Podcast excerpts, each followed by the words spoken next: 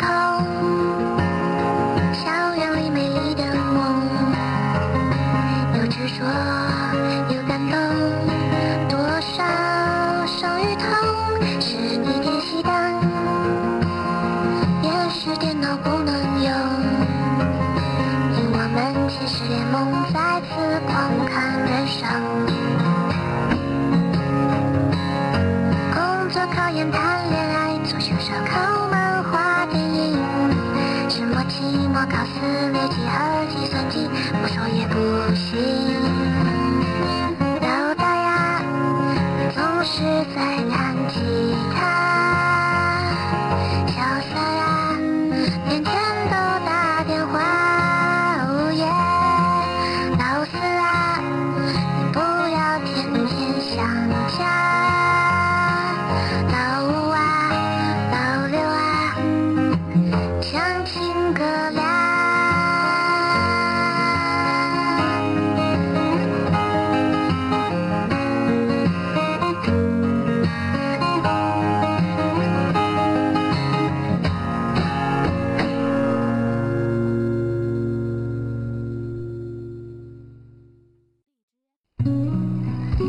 如今你手上的青春还剩多少？在这种时候，绝口不提比千言万语好。曾经你对他的思念还有多少煎熬？二百二十一、二百四十三、二百五十六、二百八十一，一直到一千四百六十。我要笑得尽量云淡风轻。当我想起你的微笑，但愿你的世界手上一切都好。好不好？谁知道？今晚尽在五零幺。好啊，这个星期三了，是南青五零幺空中门诊的时间啊、空中门诊之前呢，依然是大家最喜爱的环节——情书大赛的情书展播。对啊，这个南青五零幺这个情书大赛的情书展播呀，现在已经进入到了一个我们在举办这次活动之前，嗯， 我只是给你看看这个寄信人地址，我寄给他信封， 我以为你让随手就就放一边儿 了。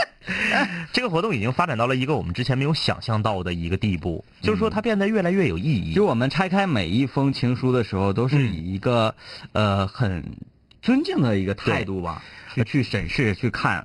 之前呢，我们以为我们拆开的每一封信都是爱意，但是拆开之后啊，发现这个爱意的对象，嗯真是我们很难想象得到的。对啊，这个很多人不仅仅把爱意发来了，也把秘密发来了。嗯，可能这个秘密在他心底已经藏了好多年，可是他居然敢于在南青五零幺这样一个面向全球播出的节目中，把这份爱意表达出来。嗯我觉得当这个他的情书在咱们的口中，通过五零幺的节目走向全世界所有室友的耳中的时候，他心里觉得是一种非常释然的感觉。嗯，所以我们这个我们这个环节呃在不断的被升华。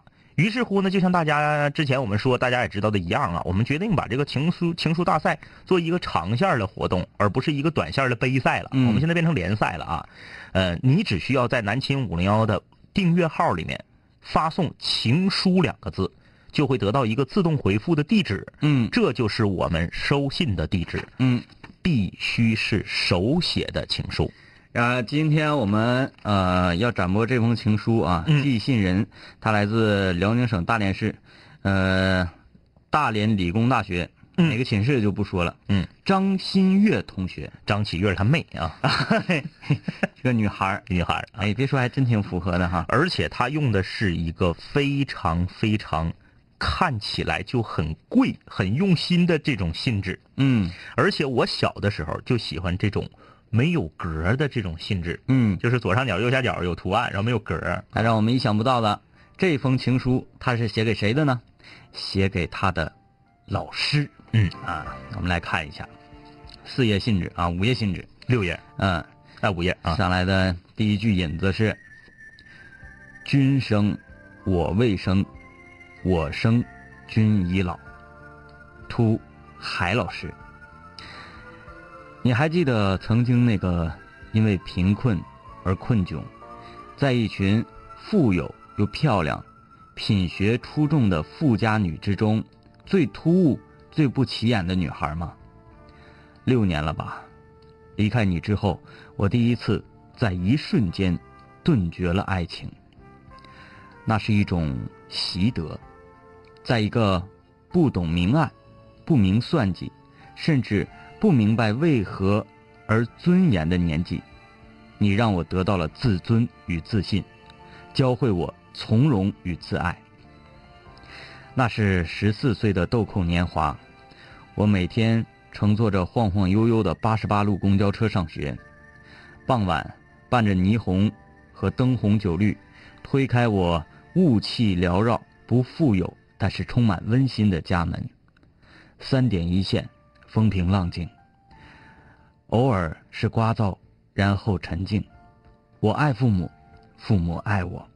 但生活给予我的所有的爱和热闹，让我从不为家里的艰难而愧疚一丝一毫，而是我不竭的动力。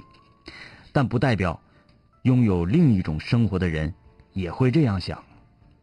从老家的县城来到长春，四年级开始学习英语音标的我，无疑英语是一块短板儿。父亲送我去补习班。老师是一位漂亮、笑起来很甜的女老师，偏爱和称赞总是班级里品学兼优的女孩的。只是那个时候，总觉得她脸上的笑对我是礼貌与距离，对家境与她相仿的女孩是一种生活层次上的默契。印象很深的一个冬天，老师说：“回家好麻烦。”那个女孩说：“老师，让我爸爸开车送您吧。”那辆崭新的越野大车开着大灯，气派十足。而那时我幸好没有虚荣的眼光，不高看别人，也不低瞧自己，可能只是一种陌生的刺激吧。然后有一天，你来了，你个子不高，只比初二时的我高一点点，语速极快。牛仔裤、皮鞋、吹过的头发，脸上甚至还有青春痘。喜欢讲人生，还有你巡回讲课，成为教育学家的梦想。我在下面听着，如果能看到那时的我，眼睛里一定是有光的。我不懂什么叫轻视，你却懂。你看了出来。一节课上，你看着我们。一堆的女生，四下扫视着，说出了大概人的贫富贵贱是天生的，且不属于你，地位却是平等的这样的话。那时候真是傻呀，刻意的点着头，应和着你的话。第二周一来，七个人的小班变成了四个人，有三个女孩走了。从此之后。我们仍然上了几周只有四个人的课，两个男孩是你的死党一样，我还在台下听着你前半节课讲，后半节课讲梦想。另一个女孩性格古怪却不势利，从此我也知道了人的性格与善良是没有什么关系的。直到有一天，那个女孩举家迁往外地，三个人的班级你还是在带。不懂什么事儿的我，没有以为你是为我而得罪的三个女孩。最后，两个礼拜后的某一天，妈妈说：“你们班补课的是个男生，姓海吗？”我说：“是啊，怎么了？”像是被人发现了什么，脸刷的红了。妈妈说：“你们英语班人太少了，不让教了，让你去上别的老师的班。”哦，一瞬间什么都没觉得。下午照常上了别的新老师的课，新老师告诉我，你们班的海老师啊，说你底子非常好。你离开的时候不声不响，却为我们铺好了你能看到的最远的路。可能别人不以为这是爱情，除了最好的一个朋友，我也没有告诉过，分享给任何人。这样的感情，只是每次回忆起都觉得感激与温暖。即使现在，我也记得你对热爱的、梦想的、渴望的眼光，记得你极快的语速，当我几年以后读了《简爱》，看过了《这个杀手不太冷》以后，我的灵魂和你是一样的，依然激动、感怀不已。那年你二十五岁，我十五岁。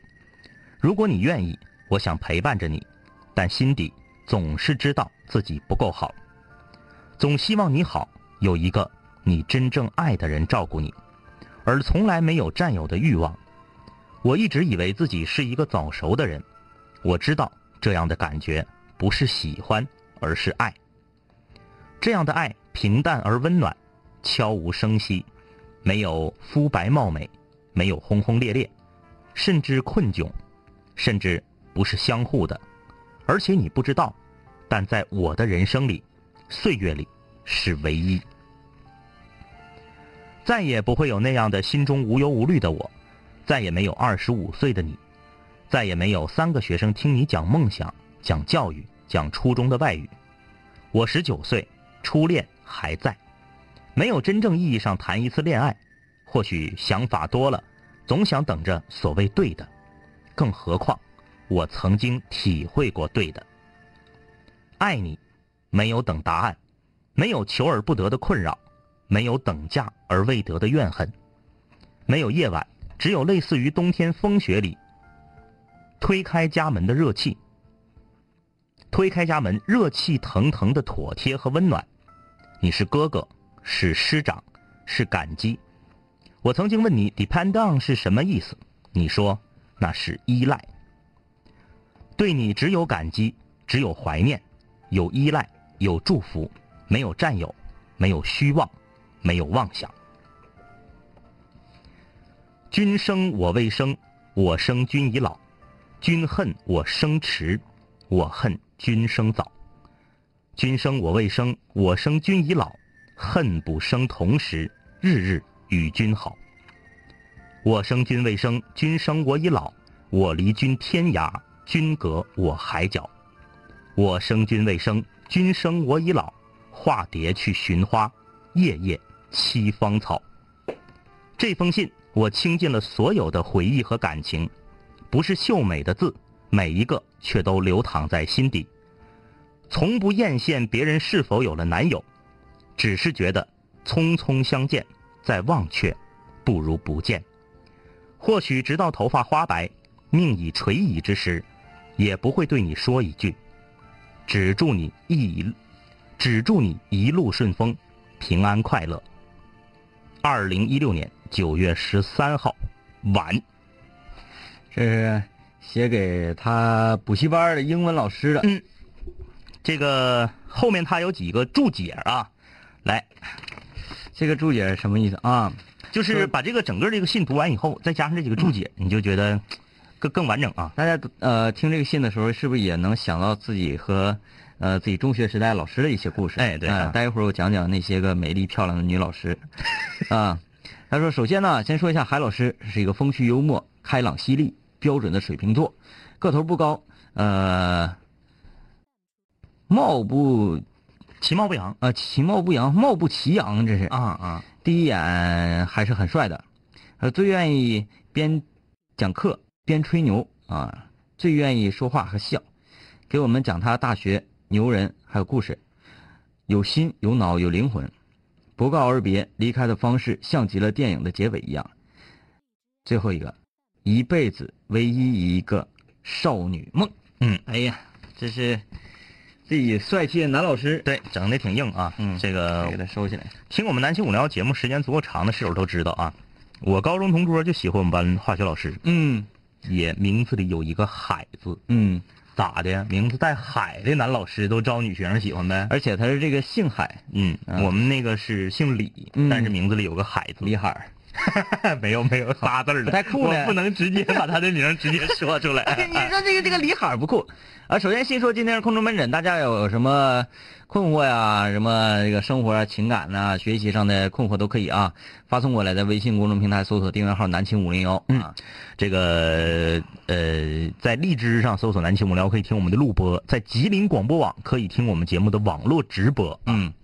呃，说到自己，尤其在中学时代，嗯、上了大学吧，师生恋，嗯，就很很普通、很正常啊。对，有很多学生嫁给了老师，或者老师娶了学生，嗯很正常。这这都很正常很事，正常因为嗯你作为一个大学老师的话，你可能跟你教的学生年龄很相仿，没差太多，啊没啥差三四岁啊。也没有问题。嗯但是中学时代那种，真是一个，嗯、你在青春期，嗯性启蒙的时候，，对，然后懵懂的时候，你对异性的一种比较，呃，特殊的情感，对情怀，对哎，特别有意思。因为上中学的时候啊，我们学校当初有几个女老师，嗯在整个学校特别出名的，嗯嗯呃太漂亮了，嗯呃，但是呢，这几个女老师首先有教音乐的，有嗯嗯，个教政治的，很漂亮的女老师，哎哎奇怪不奇怪？哎，这奇怪个，事情特别奇怪，因为首先啊在上中学的时候，我们觉得政治课啊，呃，你学上着很累，对，有的时候呢，嗯你你你需要去背一些东西啊，或者、嗯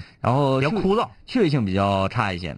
一般只有音体美办公室才有美女，然而，当那个美女政治老师她讲课的时候，我们班级里人特别全，嗯嗯啊、包括她在哪个班都是这样。嗯然后男同学呢，在课上呢就喜欢嬉皮捣蛋，去嗯引起这个老师的注意。嗯我讲讲这个老师，她的外形大概是，呃，身高在一米六零左右，啊啊啊极其的娇瘦啊，那就属于比较亲民的一个身高啊。，然后呢，呃，我我就我就不讲她一年四季穿什么衣服了啊，嗯嗯嗯显得我好像很色盲。嗯嗯我就讲给我印象最深的，她穿了一件米黄色的风衣，啊，米黄色的风衣，然后腿呢是肉色的丝袜，走这个 OL 风的，对，嗯黑色的高跟鞋，跟不是很高的那种嗯嗯嗯嗯啊，嗯，扎一扎一个丝巾，咱那个咱说高跟鞋的时候，咱把那个跟儿儿化了，高跟鞋，高跟鞋感觉好像要 打谁似的。 呃，对，这个脖子上系一个丝巾，嗯嗯嗯嗯，我总是在上课的时候，嗯是，那个神离呀、啊啊啊，总是在想象他风衣里面穿的是什么，嗯嗯呃嗯，因为那个季节，我觉得，我总是觉得风衣里面是不应该穿线衣的，那肯定是啊，对啊，风风衣里面咋的也得是个高领的那种那种那种，呃，不是啊，因不为是高他领扎着扎着丝巾呢，我就一直在想，嗯他风衣里面是没有穿，直接就是内衣。啊啊啊，哎，所以我上课的时候就上不好课呀、哎呀这个总是嗯怎么嗯是不是啊？然后嗯因为他因为他下身你看看到他腿穿的是丝袜呀，嗯嗯嗯然后就会无形之中啊，嗯给我们这些个中学生，尤其男生带来很多个遐想。那你说他穿的过分，一点都不过分不过分啊？不过分，嗯。呃，没有露一丝一毫。就是作为这个很多人就想啊，这这怎么个说这些？说这些很正常，这是这是小男孩儿在他成长过程中一个必经的阶段。如果说啊我看到看到他这个时候嗯没有任何去遐想的话，嗯，我有问题。对，那么对这个老师是一种非常嗯不尊重。你看很多这个文学作品也好，影视作品也好，它专门就是表达男孩儿的这个青春期呀、嗯因为什么？因为女孩儿也有青春期。嗯但女孩儿她这个青春期呢，她有的时候她对男老师的这个喜爱啊，她是属于一种情感寄托。嗯而男孩是比较简，男人比女人简单。男人他其实当时对这个老师，他没有所谓的喜欢与爱，嗯他是一种非常神秘的向往。嗯。这个跟女孩是不一样的啊。然后说发型，发型呢微微带那么一点点的酒红色，嗯但但是是阳光照上去的时候，你才能哎挺潮真啊，的那个年代还、哎还染头呢。啊对，你你阳光照的时候才能看到。如果阳没有阳光的情况之下，就是一头黑发，嗯嗯啊嗯，呃是中分的一个荷叶头，嗯，我跟你说，你不能说的太细致了。嗯你说太细致，真有人能认出来。你记不记得上回我说我同桌喜欢我们化学老师？嗯有有我们学校哎的小、小学弟学妹，直接咔就给人名就就就给指出来了。嗯，你这个现在已经描描述的已经很具体了。没关系，就是嗯，因为过去这么多年，嗯我特别不想再见到这个老师，嗯，因为我希望他给我留下的记忆只是在当初，哎永远是那个个画面啊。然然而这么多年，十多年，将近将近二十年嗯了吧，将近二十年了。将近二十年的时间，嗯你想这一个画面是吧？嗯那会会变化的， 嗯，那肯定会变化。他可能不能不穿风衣，穿貂了是吧？哎，对，啊，那 呃，一个中分荷叶头，酒红色，嗯，呃，很像《九七格斗王》里的玛丽。哎呀呀那呀，个哎，形那个象年代那个头型是很流行的，不像现在，现在梳那个头型人很多了，嗯就是这个还没到肩膀，半长不短那种。酷极了。嗯所以在那个时候，很多的呃一些个呃政治课上的记忆点呐、嗯嗯嗯，都是在这里嗯嗯啊。当然，我学习成绩也不错，因为嗯嗯每次上课的时候，上课你不睡觉咋的？你比趴桌睡觉看漫画书强。注意力高度集中。嗯这是他。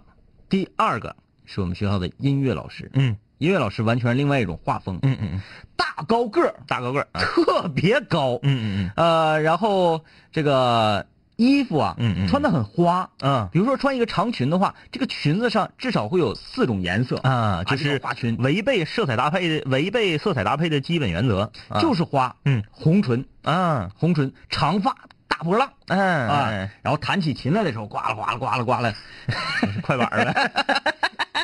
呃，然后说话很大声，嗯嗯然然后后唱歌的时候就是说唱就唱出来，走走美声路线的。呃，嗯是那种特别奔放的性格，嗯嗯嗯啊，跟我们聊音乐啊，聊美，嗯聊艺术，嗯呃，聊这些的时候眉飞色舞，嗯嗯嗯嗯、就是这么一个热情似火的一个女孩，嗯嗯嗯啊后来她和我们的体育老师，他们两个谈恋爱啊，啊哎，这样，呃，第三个就是当年我们班的班主任，嗯嗯嗯嗯，她是属于那种典型的我的野蛮女友，嗯啊，飒爽英姿型的。很辣，嗯短发，这短发就是那种刀削发呀，嗯然后鬓角下长下来，像极了这个这个，嗯，参加参加超女时候的立春。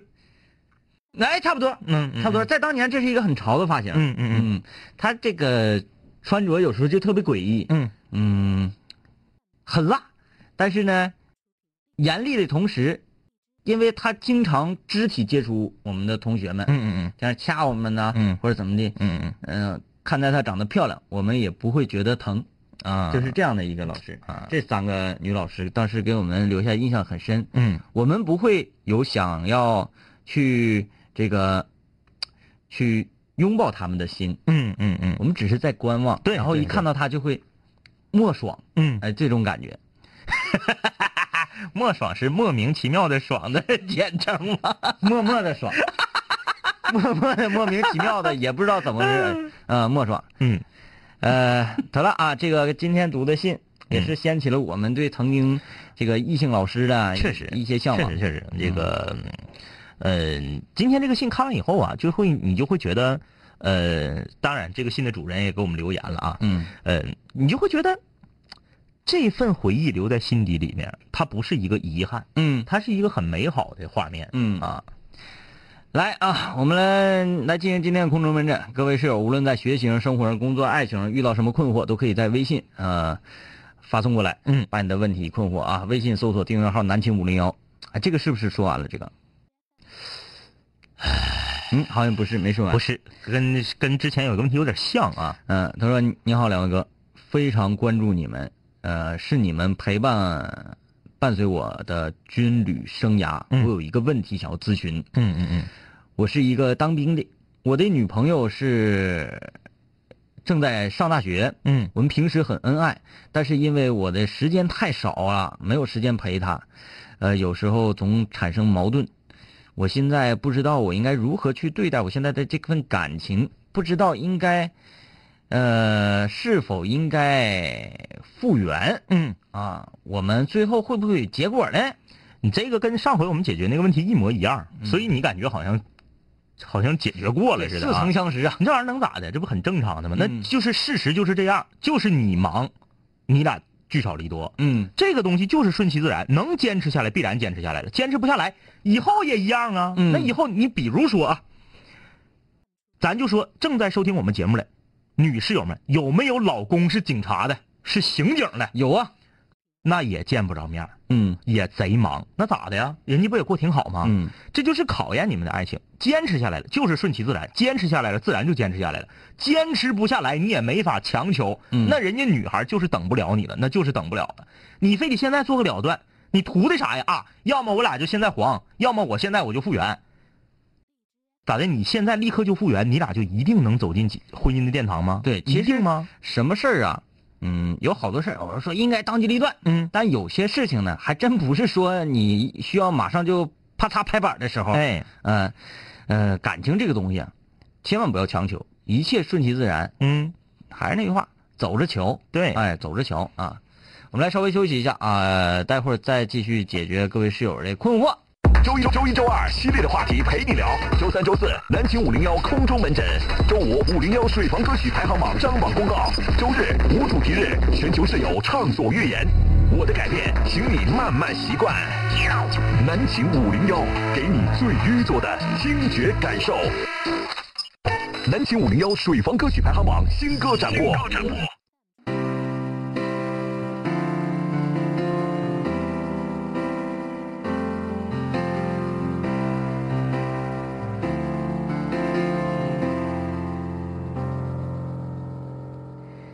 如果有一天我回到从前，回到最原始的我，你是否会觉得我不错？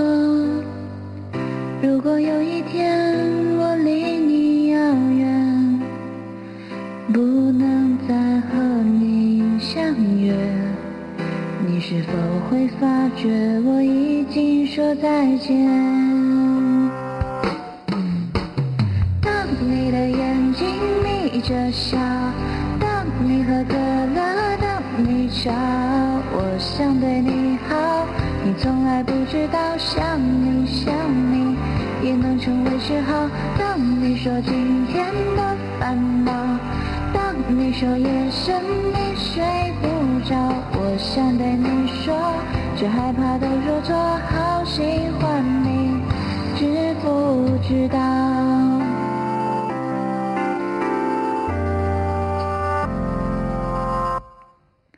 如果有一天梦想都实现，回忆都成了永远，你是否还会记得今天？如果有一天我们都发觉，原来什么都可以，我们是否还会停留在这里？当你的眼睛眯着笑，当你喝可乐，当你笑，我想对你好，你从来不知道，想你想你也能成为嗜好。当你说今天的烦恼，当你说夜深你睡不着，我想对你说，却害怕都说错，好喜欢你，知不知道？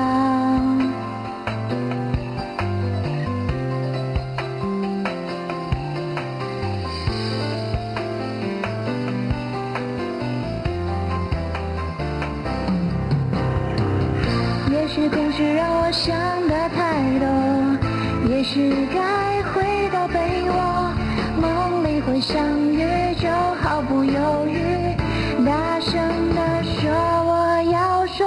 当你的眼睛眯着笑，当你喝可乐，当你吵，我想对你好，你从来不知道，想你想你也能成为嗜好。当你说今天的烦恼，当你说夜深你睡不着，我想对你说，却害怕都说错，好喜欢你，知不知道？你的眼睛眯着笑，当你喝可乐，当你今天水王新歌展播的是这位水王歌手啊，一只闷罐头。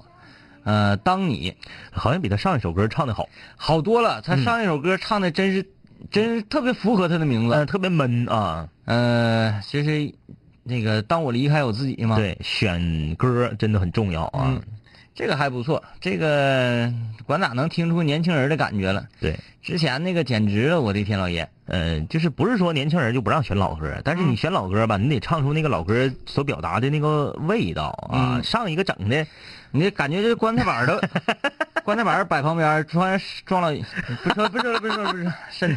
来啊，那个今天南青五聊空中门诊，各位室友无论在学习上、生活上、工作、爱情上有什么困惑，都可以发过来啊。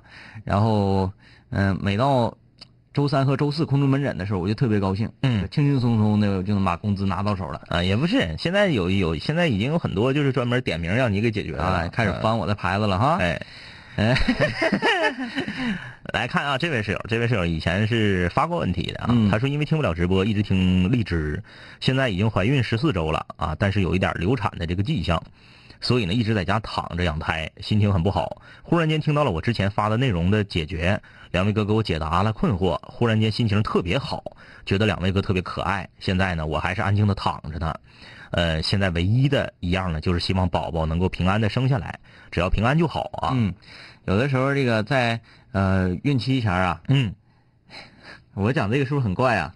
在孕期的时候呢，我们孕呃作为孕妇啊，嗯，她心理上会有一些个很强大的波动啊。孕期综合症、孕期抑郁症，这些都是有可能的。呃，经常会出现一点点的风吹草动，嗯然后马上就惊慌的不得了。嗯其实你这个惊慌的情绪，嗯对于整个胎儿的在腹中的养成，嗯，还是有一些不良的影响的。哎哎，其实这个不管是人在什么时候，只要是你的身体发生变化，嗯呃，如果说情绪能保持稳定的话，嗯，都会简单的很多。对啊，啊，怀孕十四周，十四周是这三个半月三个半月啊，最危险的时候马上就要过去了，嗯你接下来一马上就要迎来这个比较舒服的一段时间了啊，嗯所以说也是南京五零幺啊，首先感谢你对我们节目的信任，呃，能够把这个自己心里面的问题和困惑呃告诉我们，然后呢，我们给你解决，你能满意，这就说明我们还是有水平的， 对，呃，我们刘水平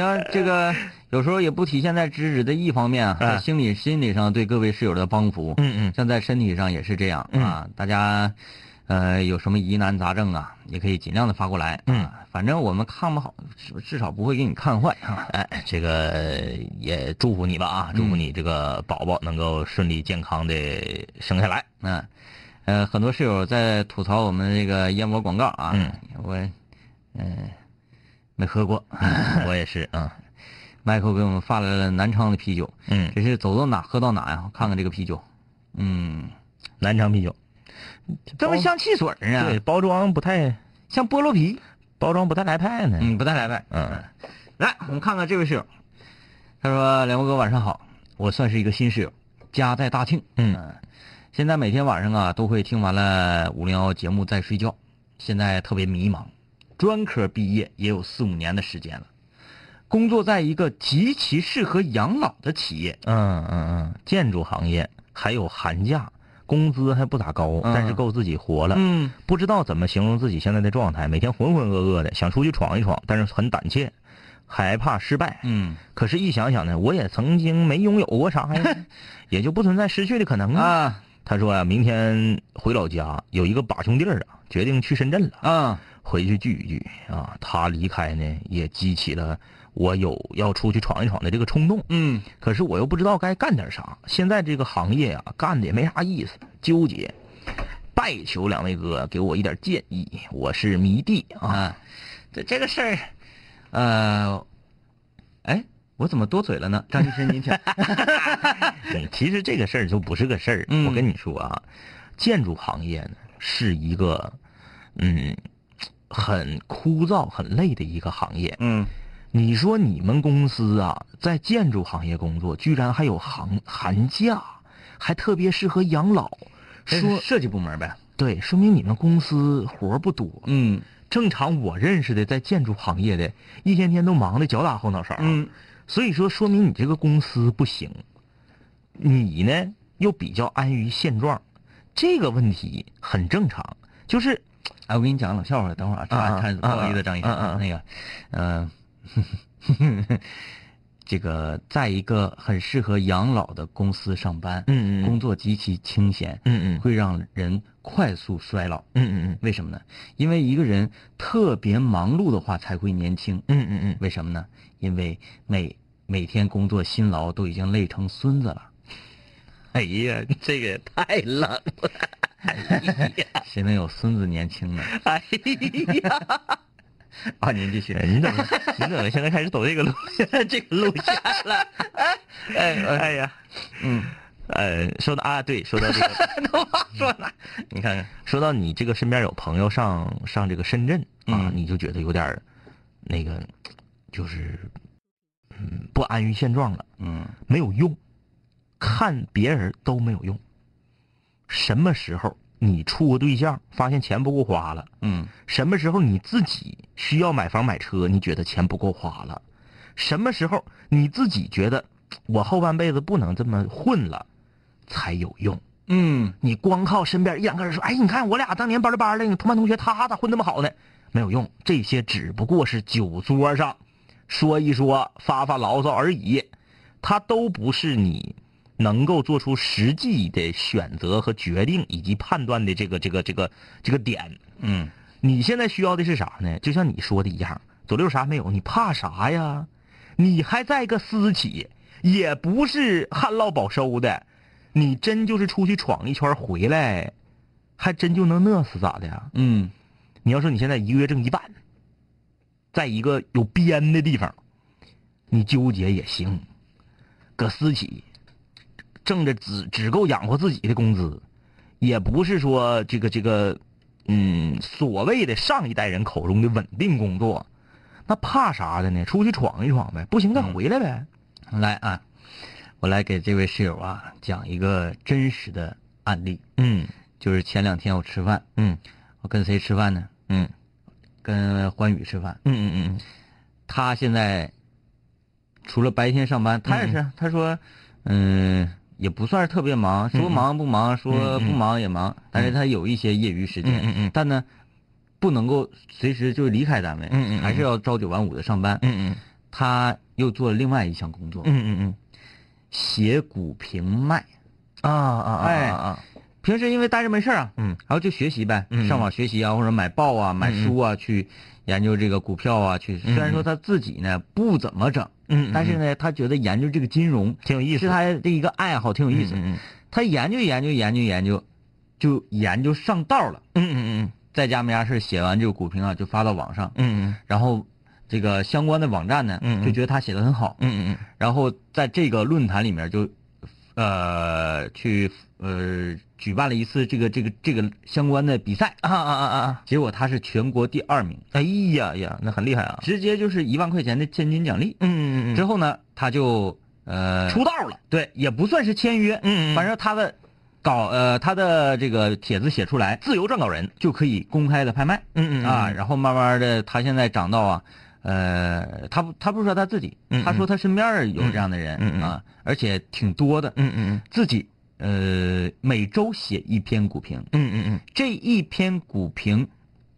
五十块，嗯啊啊啊！想看的话就是五十块，嗯嗯嗯啊，他说有多少人订阅呢？嗯有一万多人订阅，哎哎呀，五十万，一周五十万。对，哎，就是能达到这样的程度，嗯因为啥？他这个人平时的业余时间，嗯或者是全部的主力时间都是在研究这个东西，嗯嗯他写出来的也确实准，嗯呃，大家跟着他可以有钱赚，嗯嗯对吧？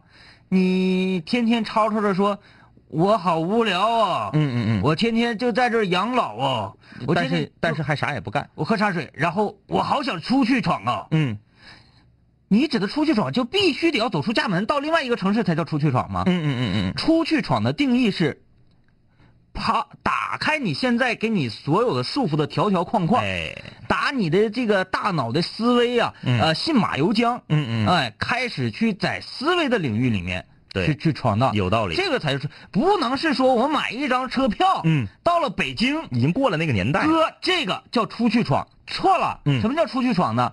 抛开你现在的行业束缚，嗯，运用你的自己的私人的空间，嗯，去看看做一些其他的这个呃收入的工作呀，嗯嗯或者是一些你有的时候你不需要去想要收入，比如说我的这个朋友，嗯嗯李欢宇，嗯他就是最开始只是自己的一个爱好，哎，我没有想通过这个赚钱，结果他现在上套了，嗯说每天不是不是上套了，上道了。上道 了。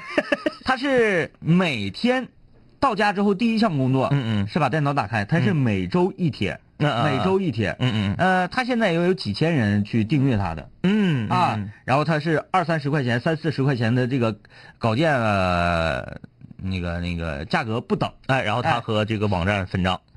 不对，全是完他自己的全是他自己。哎呀啊，这个由于他是连嗯的那个比赛第二名嘛嗯嗯，亚军嘛，是挺有分量的一嗯个嗯嗯写手啊。嗯啊呃，呃，不股评人， 不是不是写手。他说从开春儿到现在，嗯，已经收入了好几万了啊。啊、具体的钱数他也没查，反正就是钱花花花，每天都有进账嗯啊。嗯嗯你看看，他说，呃，如果他认真的话，每天需要拿出三到四个小时，嗯来做这件事情。嗯嗯嗯嗯你看看这一天，你要有三到四个小时去专心致志的去研究一个行当的话，嗯你还敢拍板说自己好无聊、好枯燥、好养老吗？嗯，对啊，嗯确实是这样。啊，呃，耶、好，曹大夫的逆袭，出 山了，出山了。 呃，这位室友啊，匿名，我是一个沈阳的室友，目前就职于某央企的地产公司啊你看看，嗯。工作生活较为平稳，但是目前存款较少，感觉任何理财，呃，都跑不过通胀，嗯也干不过风险。赚的工资呢，感觉养育即将出生的女儿压力很大。哦，请问，我是带女儿出生以后，孤身一人离开沈阳，去北上广深等大城市提升薪资来养儿育女，还是留在沈阳，将来找机会创业，来抵御未来的通货带通货膨胀带来的压力？啊嗯，都得现在这位室友解决问题就跟刚才那个不一样了。刚才那个室友说啥呢？嗯目前挣的呀，工资不高，但是嗯够自己活的。对，嗯他现在是啥呢？啊压力很大，嗯因为马上自己要当爹了。嗯，呃，我又有些多嘴了。张医生，您请。其实这个问题是所有的现在所谓的，嗯，中产阶级啊面临的一个巨大的问题。这个问题是一个社会问题，不是你自己面临的问题。我们也不可能在节目里面几句话就给你说清楚了。现在呢，就是中产阶级投资无门，有钱人呢花大钱投资，嗯回的也快，回本儿也快，挣的也多。没钱的呢，他也不考虑这个事儿，就我够花就得了。要那众筹啊，哎，反而是手里有那么一点点存款，并且每个月的收入很稳定的这个族群，现在是整个这个这个，其实这个族群啊，嗯他们唯一的归宿就是贷款买八六。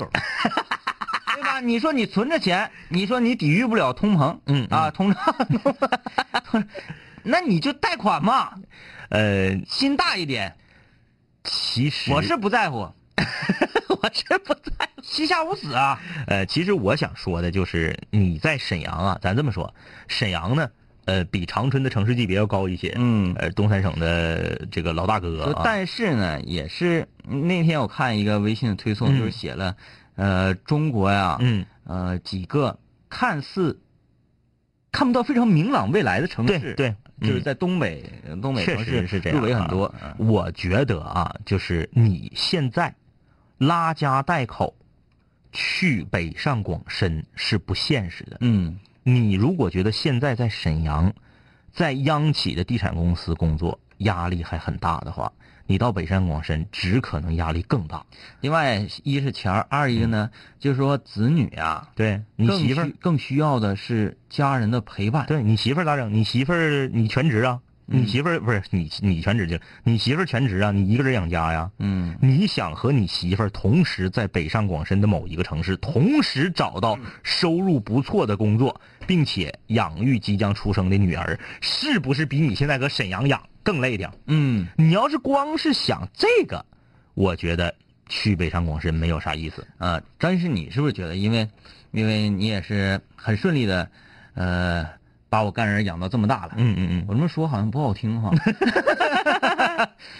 养孩子是不是有多钱，你也全能在他身上花对掉？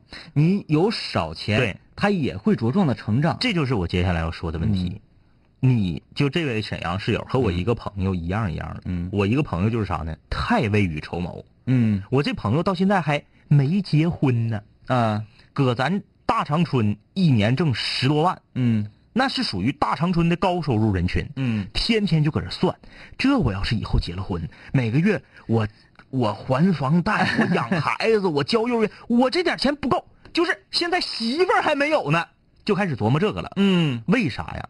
因为都把孩子当成洪水猛兽，嗯我觉得天明刚刚说的那句话是，就是这这个从今天开始啊，这个曹大夫就出道了啊。 你是想换类型 吧？孩子最需要的是陪伴，嗯而不是给他花多少钱。我我不是说这个说话损啊，我说的是事实。我说的我扒一句瞎我都咋地的？嗯我家小区里面有个女的，给她家孩子上了我们大长春最贵的幼儿园，全嗯长春第一贵。之前那个幼儿园八千八百八十八一个月，嗯，就以我们大长春的这个平均收入，这个幼儿园就好比说在北京五万块钱一一个月的幼儿园，嗯就这么贵。然后这个幼儿园是在这个政府部门的干预下降价了，嗯降到了三千八百八十八，那在大长春也是一流的最贵的幼儿园之一。嗯天天啥也不干，在小区里头就吹牛。嗯哎呀妈呀！我家孩子上那幼儿园，我家孩子幼儿园，我家孩子幼儿园一个月管理费就四千，算上吃的一个月五千。我家孩子从小就穿耐克、阿迪，一双小飞人儿现在、那个飞人儿这是出轿车鞋啊就，对，就就就浩哥整那玩意儿，这是不是轿车鞋？一抬，这这这对对对对对，带亮灯，对，飞人儿嗯都开始出三四岁小孩的童鞋了啊，一双也一千多，呵，九百多，这穿不了多长时间。从小就穿这个，嗯是不是？啥用啊？幼儿园老师霍霍孩子上新闻了，嗯一个班就八个孩子，三个孩子让老师那啥体罚，嗯，对不对？上新闻了，轰动全国那个事这儿童年有阴影啊。咋的呀？你给孩子砸这么多钱有什么用吗？一定是上最贵的幼儿园，吃最好的东西，全是进口的，然后你给他花最贵的钱买衣服，这孩子一定就成长的健康，活得幸福吗？呃，经常听到这样的话，咱们这一代，嗯，八零这一代，小时候也没享过什么福，没得到过什么这个物质方面的呃实惠。嗯嗯我们也长这么大了。嗯这句话其实不对，嗯，时代跟时代不一样了，因为现在这个时代啊，嗯，它有很多方面对确实是先进和进步了。，对但是没有必要去追求那种奢侈。对，什么叫奢侈？超出现实需求的那一部分，那个心理满足感就叫奢侈。我不是搁这吓唬你，我说句不好听的，你和你媳妇儿领着孩子上北上广深了，然后孩子户口怎么解决？啊户口问题怎么解决？哎我跟你说的都是最实际的，上学。他说那意思啊，他孤身一人去外地，留下那个老婆和女儿嗯，在沈阳。媳妇儿跑了怎么解决？ 我说的都是现实的问题、啊，对这是现实问题。你搁外面挣钱往家汇，嗯，是不是？媳妇儿跑了怎么解决？你跟你媳妇儿一起去了，孩子成了留守儿童，孩子的安全和教育怎么解决？领着孩子去，孩子的户口怎么解决？孩子没生下来呢，你搁这块儿未雨绸缪有用吗？就算你全都解决了，OK，你到了北上广深干房地产，你不得累死啊？一天得十二个小时工作时间吧？OK，孩子从生下来开始就没有父母的陪伴，找保姆或者把老家的爹妈给请来，在这给你看孩子。记住了，孩子从小到大在教育方面最需要的就是父亲的陪伴。自己去找相关的教育学的书，父亲在儿时对孩子的陪伴比母亲还要重要。嗯母亲是养，孩子是这个父亲是教育。最后，你是挣着钱了，现在一月挣八千，以后一月挣三万了，结果没变。嗯结果变成啥呢？你的梦想，你的目的就是为了把孩子养好。最后是孩子在物质上养的挺好，精神世界呢，空虚了。对不对？嗯只不过那你现在你搁沈阳，是孩子物质上没有你想象的好，只能上两千块钱一个月的幼儿园，但是他精神上丰富。每天晚上回家都可以跟爸爸一块玩儿啊。一个精神世界强大的人，长大了，他绝对成功几率比物质世界强大的人对要大。都几点钟了还在吵？有点素质好不好？给不给人睡觉了？都几点钟了还吵？你看看这留守儿童， 所以吧，你你得想你的最终目的是什么？你的最终目的是想让自己的孩子未来过得很开心、很快乐，嗯还是想让他成为一个富二代呀？对不对？相比之下，你更喜欢让他怎么样？当然，你上了北上广深，他也不一定成为富二代，对吧？不一定的，这是未知的。他成为富二代的前提是你得成为富一代。对呀、对呀、 好了啊，睡觉，明天继续空中门诊，拜拜，拜拜啊。生活锤炼，新的青涩少年都在慢慢蜕变。毕业初期都没钱，偶尔是皮喝酒，工作变忙，通个电话成为一种奢求。天南海北的飞，多了很多朋友，一年年的心力交瘁却没有什么成就。经常梦见当年一起听过的广播，在梦中小醒后躺床上回忆过去的你我，那些损友间的奚落，失落时的低落，毕业前的迷惑，家里压力的逼迫。我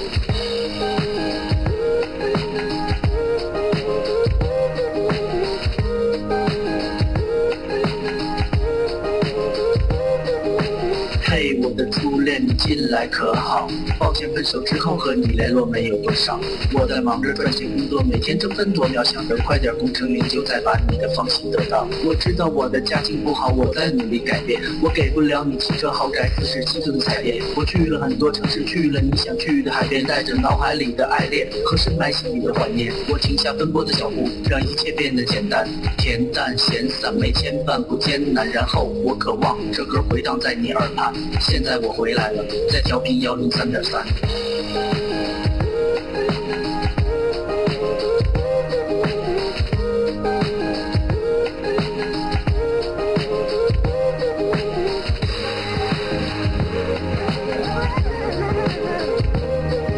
同学，你还要继续在这上自习吗？我要回去听南琴零幺了，他又回来了。